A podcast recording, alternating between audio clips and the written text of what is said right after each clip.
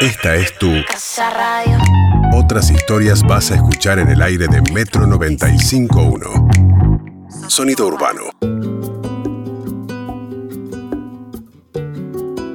Quizás nos creemos únicos. Que, maldita sea nuestra suerte, lo que nos pasa a nosotros no le ocurre a nadie. Todos vivimos, encerrados, en una especie de gallinero. Nos pasan las mismas cosas una y otra vez. Mi conclusión es que hay que vivir con el piloto automático con las cosas malas que nos ocurren, con las que chocamos, pero inyectando a cada instante vivido todo el humor, amor y placer que podamos. Al fin y al cabo ya sabemos lo que nos va a pasar cada día, más o menos. Cristina pide croquetas de primero. Delante de mí tengo a una impresionante argentina. Morena, ojos claros, cuerpazo. Es muy pija yo no tengo casi dinero. Ella se me sale totalmente del presupuesto. Aunque sí que tengo para invitarla a cenar una vez. Solo una vez. Si tuviera para invitarla a cenar muchas veces más, seguro que ella terminaría en mi cama. Y enamorada. Todas las mujeres que me conocen se enamoran de mí. Todas quieren tener hijos conmigo. Esto me pasa siempre. No soy muy guapo, pero soy el hombre perfecto gracias a mi personalidad. Lo único que me falta es dinero. No quiero tenerlo. Lo esquivo una y otra vez. No quiero que nadie esté a mi lado por dinero.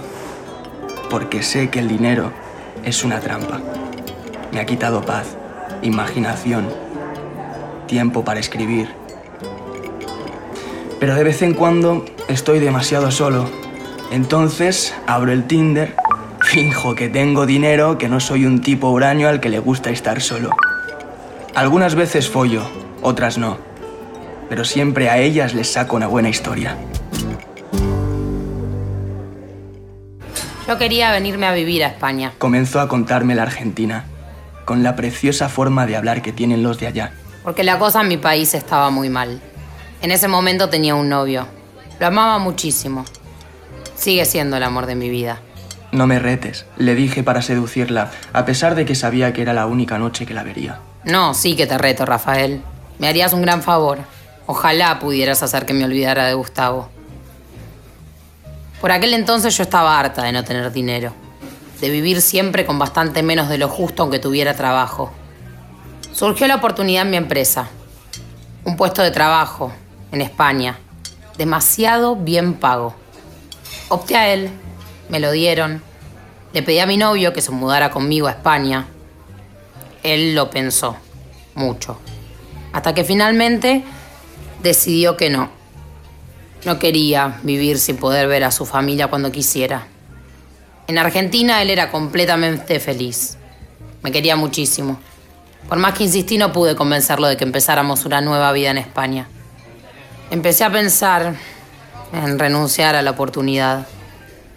Y justo, como enviado por el diablo, empezó a rondarme otro chico. Un chico que aseguraba que estaba enamoradísimo de mí. En una de nuestras salidas me dijo que él sí dejaría Argentina por mí. Viajemos juntos, no me Que yo era lo único que le interesaba en este mundo. Yo por vos dejo todo.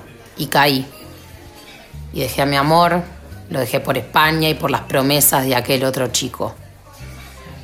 Yo no lo amaba. Pero me obligué a hacerlo. Acá en España conseguí establecerme en el trabajo. Tuvimos un hijo. Pero me faltaba el amor. Porque por mucho que lo intenté, nunca quise a mi nueva pareja como quise y sigo queriendo a Gus. ¿No puedes olvidarlo? No. Para colmo, un día descubrí que mi pareja me engañaba. Me volví loca, le tiré todas las cosas por la ventana y busqué a mi amor de Argentina. A Gustavo. Con la intención de regresar con él. Traerlo a España o irme yo, qué sé yo. ¿Y? Llamé al único teléfono que tenía. Contestó su padre, que se puso a llorar cuando reconoció mi voz. Me contó que su hijo seguía enamorado de mí, que sabía que yo me había casado con otro, que tenía un hijo con otro, que casi se muere cuando se enteró. Que por despecho, para no volverse loco, empezó a buscar compañía y en una de esas dejó embarazada a una de tantas. Y ahora tienen un hijo. Él se casó con ella, le es fiel, es trabajador, adora a su hijo. Pero, aunque me siga amando, por nada va a destrozar su Tiene que matrimonio. cuidar a su familia. Por nada en el mundo dañaría a su hijo de esa manera. Y a su hijo. Esa criatura es lo único que lo hace feliz ahora. Seguí con tu vida. Su padre me suplicó que no le No llamara. lo llames. Que dejara que el tiempo curara el corazón de su hijo. Joder, qué duro. ¿Y hablaste con él? No, respeté la voluntad del padre. Su tono de voz no sé, era realmente angustiante y doloroso. ¿Te arrepientes de haber dejado a Argentina por dinero? ¿No entendés, Rafa? Por supuesto que sí. Pero esta historia no termina así. ¿Te puedo contar más o ya te estoy aburriendo? No, cuéntame más, por favor. Bueno, en mi oficina somos muchas chicas. Un día, una de ellas, Carolina, comenzó a recibir ramos de flores. Miren lo que me mandaron. Preciosos. ¿Quién los mandaba? Carolina no sabía. Tratamos de sacar la información al repartidor de la florería. Tampoco sabía. Pero ¿cómo es? Hasta que un día el ramo lo trajo un proveedor. Su nombre, Víctor. Era él el que le mandaba el ramo cada miércoles. La decepción con Víctor fue inmensa. Inmensa.